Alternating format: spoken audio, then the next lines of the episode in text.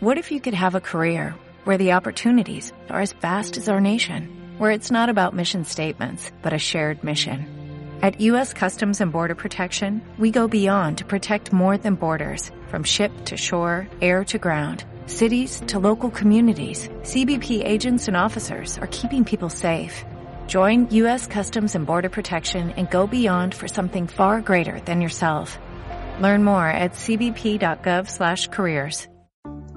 Bienvenidos al podcast de Acá Entre Nos, el lugar donde te puedes identificar con cada historia, el lugar donde puedes reflexionar acerca de los sucesos que han pasado a lo largo de tu vida, como el siguiente, donde podremos ver de qué tenemos sed.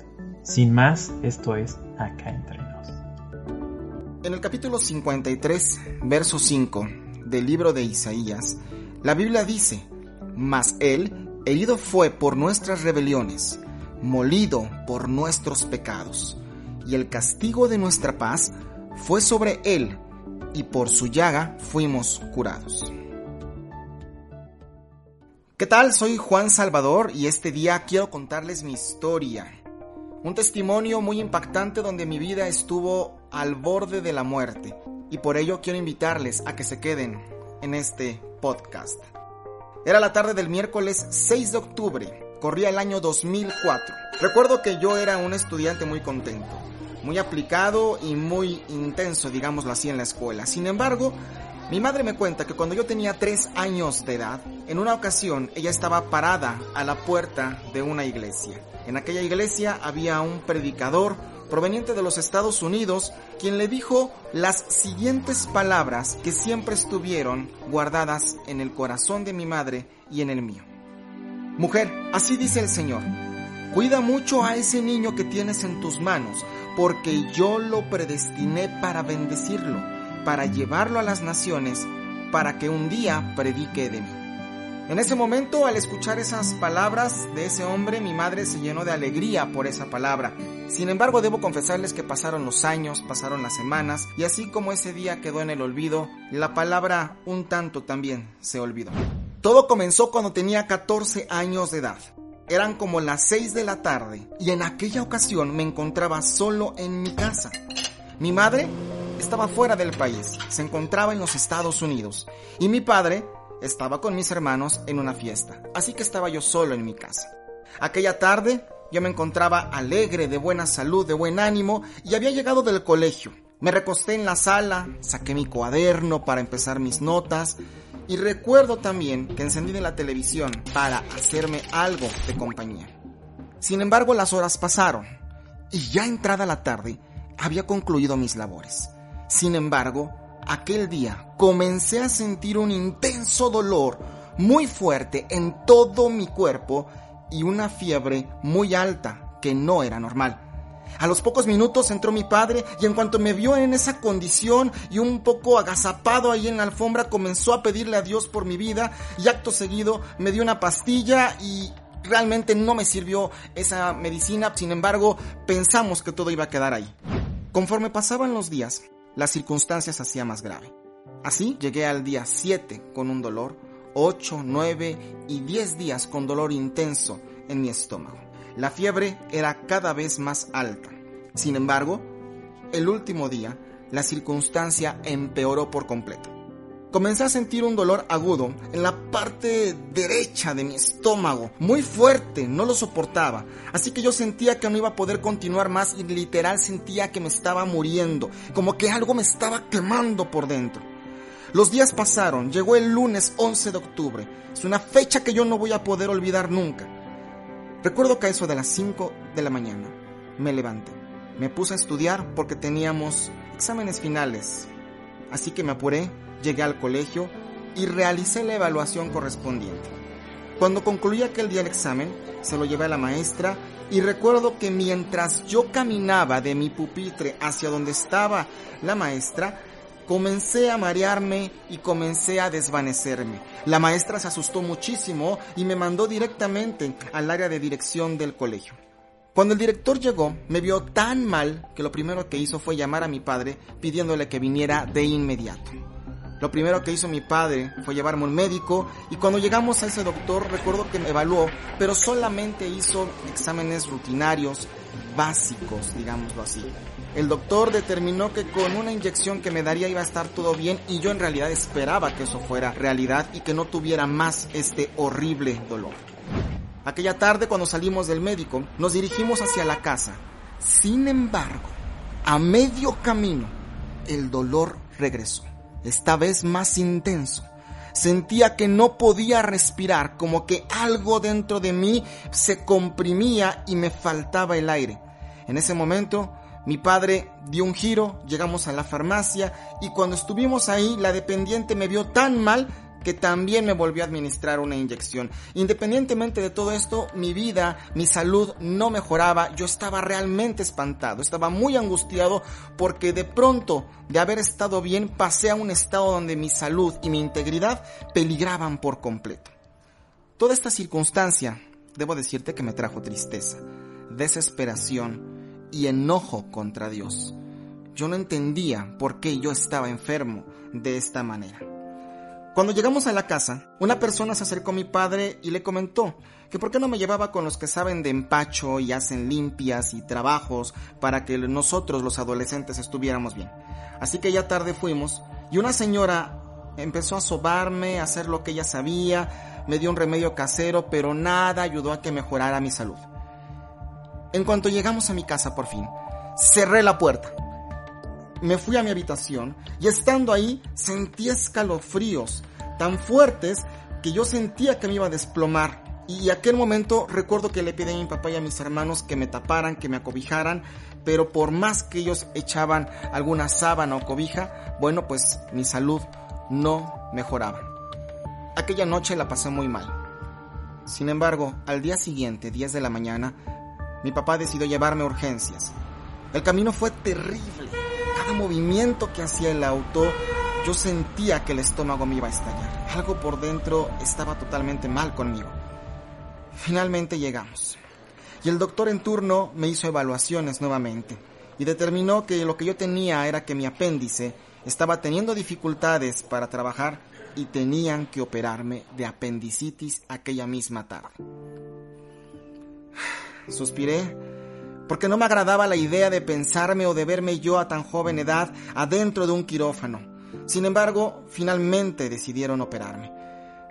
Cuando salí de la operación, el dolor no se había ido. Ahora tenía doble dolor.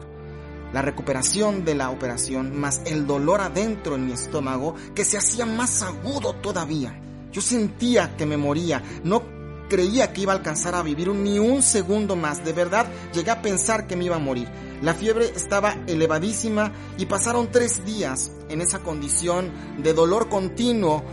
Yo ahí en ese hospital de plano no veía la mía. Los momentos de dolor y angustia aumentaron y por más buenos medicamentos que me aplicaban cada momento me sentía peor todavía. Era una circunstancia desesperante y de aquella palabra que le habían soltado a mi madre a las afueras de una iglesia, por momentos venía a mi cabeza y yo decía, fue una emoción, fue una circunstancia fortuita, pero por momentos deseaba que eso fuera una esperanza marcada y depositada en todo lo que es mi existencia. Así llegamos al día 15 de octubre, era un viernes, cuando el doctor me dio de alta, me dijo que me tomara una medicina, caminara un poco y me iba a sentir mucho mejor. Yo en verdad esperaba que por fin ese diagnóstico fuera real y no tuviera que preocuparme de dolor alguno. Sin embargo, aquel viernes llegando a mi casa, me recosté y pasé la noche, amanecí el sábado 16 de octubre, estaba recostado, pero cuando intenté ponerme de pie y moverme, sentí un dolor que me recorrió todo mi interior. Era un dolor muy agudo, como si algo me punzara, como si algo me picara en el interior. Cada momento el dolor era mucho más intenso. Mi padre al darse cuenta decidió regresar al hospital y llevarme con el médico de emergencia para que me hicieran todo tipo de análisis. En aquel momento decidieron que iban a conectarme una gran cantidad de equipos médicos, empecé a escuchar muchos sonidos al respecto y decidieron que mi tema era un problema gástrico. Así que decidieron los doctores que tenían que trasladarme a un hospital en Guatemala y darme un medicamento que acá conocemos como Malux, en el cual al tomarlo yo sentía algo de alivio. Sin embargo, para la madrugada del 17 de octubre sentía que la muerte me invadía, mis fuerzas por completo se estaban perdiendo, mi corazón experimentaba sus últimos momentos, era horrible poder darte cuenta cómo tu corazón comienza a latir de una menor manera, a un menor ritmo. Era tanto este dolor que en ocasiones yo ya no sentía mi cuerpo y lloraba por dentro pidiéndole auxilio a Dios. Mi padre, en su angustia, Recuerdo que extendió sus brazos, las puso sobre mi cabeza y empezó a orar para que yo no falleciera. Le imploraba a Dios por mi salud, pero solo empeoraba mi estado. Sin embargo, mi padre, lleno de fe, de convicción, de certeza, me volvió a llevar al hospital y siguió orando por mí. Me internaron finalmente en ese hospital, por recomendaciones de otro médico tomando medicina para la gastritis. Todos ignoraban la situación en la que yo me encontraba. Recuerdo que a la hora de la visita había gente que entraba y salía y yo quería estar solo. Es más, llegué a pensar, quiero tener un espacio para estar solo y morir a gusto. Yo no daba nada más por mi vida. En esa habitación empecé a preguntarle a Dios directamente, ¿por qué a mí? ¿Por qué no a otro? qué estoy pagando en esta vida? ¿Por qué no me sacas de aquí? Si tú eres Dios, ¿por qué estoy aquí sumido en este dolor? Quiero decirte que a veces Dios en medio de las dificultades saca lo mejor de nosotros, pero a veces cuestionamos a Dios porque no entendemos sus propósitos o sus formas de operar en nosotros. Y aún en medio de este dolor, Dios me estaba operando. Así que después de tantas preguntas, me sentía peor. Dieron las diez y media de la noche. Una enfermera amiga de mi familia recuerdo que me identificó en el hospital, entró a la recámara donde yo me encontraba, tomó una silla de ruedas y me llevó a que me hicieran unos rayos X. Me preguntaba, ¿qué haces aquí? ¿Cómo te sientes? Y entonces, mientras me examinaban, yo realmente pensé que estaba en las últimas en mi vida. Cuando salimos de ahí vi a mi padre en medio de muchos médicos. Lo vi firmando unos papeles y en otra puerta veía una ambulancia que estaba lista para salir. De hecho, pensé que alguien realmente grave acababa de llegar al hospital, pero todo ese escenario estaba preparado para mí para trasladarme a otro hospital. Mientras todo esto sucedía, una enfermera me vio y vio que yo estaba muy desesperado. Simplemente se acercó a mí, puso su mano en mi hombro y recuerdo perfecto que me dijo que tenía que aprender a ser fuerte y paciente porque lo que iba a continuar en las siguientes horas requería de que yo fuera paciente. Mientras todo esto sucedía, yo me sentía muy mal cada vez, solamente le dije que sí y esperaba simplemente ya que pasara lo que tuviera que pasar en la vida. En medio de todo esto, debo decirte que dentro de nuestros corazones, mi padre y yo teníamos una fe arraigada. Sí estábamos con dolor, sí teníamos problemas, mi vida estaba en un gran, gran problema, pero teníamos una fe en Dios, sabiendo que Él siempre tiene la última palabra. Una vez en el hospital empezaron más estudios, ecografías, radiografías, tomografías, ultrasonidos, exámenes de rutina, exámenes de sangre y todo aquello también me hacía desesperarme un poco más. Sin embargo, terminando esto, el médico llamó a mi padre y le dijo que si yo seguía en esta condición, literalmente no iba a pasar la noche. En ese momento le entregó una hoja para que la firmara en donde él autorizaba que me hicieran todo lo que tuvieran que hacerme. Ustedes saben, para que si yo fallecía, los médicos no tuvieran alguna responsabilidad por este tema. Antes de salir de la sala de emergencia rumbo al quirófano, a otra operación, mi padre puso esa hoja que firmó encima de la cama y él llorando me veía y me dijo, pase lo que pase, solo sé que te cubre la sangre de Cristo. Así que a eso de las 3 de la mañana, mientras yo iba al quirófano, recuerdo haber visto una luz muy intensa sobre mi rostro y caí por completo dormido.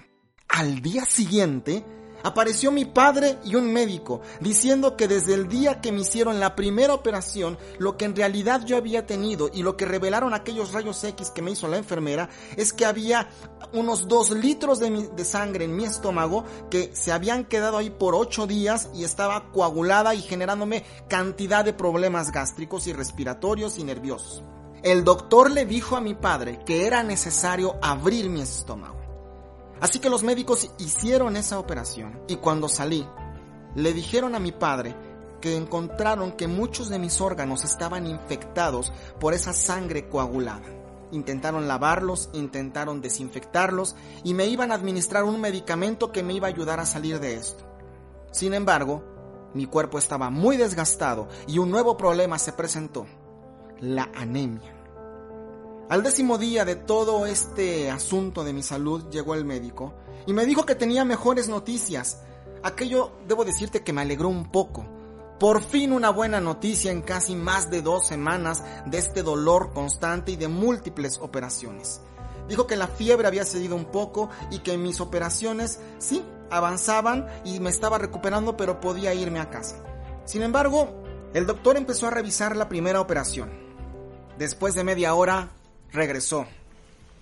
Yo tenía un mejor ánimo porque había recibido una muy buena noticia. Había escuchado que la fiebre había bajado y que mi cuerpo parecía dar signos de recuperación. Sin embargo, cuando el médico exploró la segunda operación que me hicieron, recuerdo que la presionó tan fuerte que la herida se reventó. Comenzó a salir sangre por todos lados y al mismo tiempo un poco de pus que hacía que emitiera mi cuerpo un olor tan feo, tan desagradable, que de plano yo no creía que esto me pudiera estar sucediendo. Escuché al médico decir de pronto, no puede ser, esto no puede estar pasando. Mientras el doctor continuaba apretando, salía sangre por otra área de mi cuerpo. Le dijeron a mi padre que no podían retirarme porque estaba contaminado, porque en el estómago eh, la sangre y la pus se habían regado y habían vuelto a infectar todo lo que son mis órganos. Fue algo radical. Aquella tarde cuando parecía mejorar, todo comenzaba a empeorar. Uno por uno mis órganos dejaron de funcionar. La bilirrubina se descontroló, el hígado dejó de trabajar y poco a poco empecé a bajar más de peso. Me llegué a encontrar en una sepsis intraabdominal, término médico que le dijeron a mi padre, pero que le dijeran que era severa y muy aguda. Desperté de la anestesia con ardor y le pregunté a mi padre que qué pasaba, por qué estaba yo así, por qué no podía mejorar. Así que empecé a remover las gasas con mi mano y pude ver expuesto mi estómago y parecía que le estaban haciendo una necropsia a alguien que ya había muerto. Mi estómago estaba abierto, la operación del apéndice estaba grande. El doctor introducía sus manos cada vez que llegaba y me limpiaba y me limpiaban las enfermeras. Era algo que sencillamente yo no podía soportar. Y yo me preguntaba de cuando en cuando, ¿y dónde está Dios? ¿Y dónde está la promesa que Él me hizo, con la cual me iba a utilizar? Hoy yo no estaba pensando en que me utilizara, yo estaba pensando en que me sanara. Mi sistema nervioso estaba mal. Llegué al grado de ponerme perfume en el cuello con tal de no poder oler aquel olor repugnante que salía de mi cuerpo. Mis brazos estaban hinchados por todo lo que me hacían. El suero lo empezaron a aplicar en las piernas y así pasaron los días y también pasaron las esperanzas. Médicamente yo empeoraba. Los enfermeros ponían incluso como cuatro sábanas y decían que aquella cosa en mi cuerpo era indescriptiblemente fea. Tenían que ponerme hielo incluso en el pecho por aquel ardor, aquel calor que sentía que me consumía desde adentro y todo mi cuerpo estaba cada vez peor. Ya no tenía fuerzas de hablar, ya no quería las visitas, es más, mi vida llegó a importarme nada. Me quedó claro que a lo mejor hasta esa edad iba a llegar y que lo mejor que podía pasarme era morirme. Pero Dios tenía una respuesta que nos iba a asombrar a todos. Finalmente mi padre se hincó a un lado de mi cama. Tomó mis manos y oraba por mí. Y antes de irse, dijo lo siguiente. No me dejes solo en el camino. No me dejes solo. Te pido, guíame. Solo contigo porque quiero ser vencedor. Hay momentos que ya no puedo, pero al acordarme que me esperas, en mis flaquezas empiezo a sacar fuerzas. Por aquellos días llegaron al hospital unos médicos de Cuba. Había visto yo tanto médico que ya no sabía cuáles eran de ahí cuáles no. Y era algo que realmente no, no me interesaba. No tenía cabeza para pensar en esto. Y ellos me dijeron que no entendía por qué estaba vivo. Médicos coreanos, médicos cubanos, médicos americanos vieron mi caso y me desahuciaron por completo. No había un por qué yo debía estar vivo. Mis órganos estaban literalmente podridos. Pero Dios tenía un propósito en medio de este desastre. Mi madre solía llamarnos desde Estados Unidos en ocasiones. Seguía trabajando por allá. Y solo podía sacar algunos suspiros cada que escuchaba alguna noticia me daba aliento y me decía, hijo, vas a estar bien, te vas a recuperar.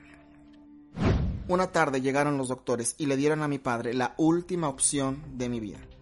Para la medicina yo estaba desahuciado. Nueve operaciones, 14 anestesias. Yo ya no podía soportarlo más. Esa sería la última vez que lo vería.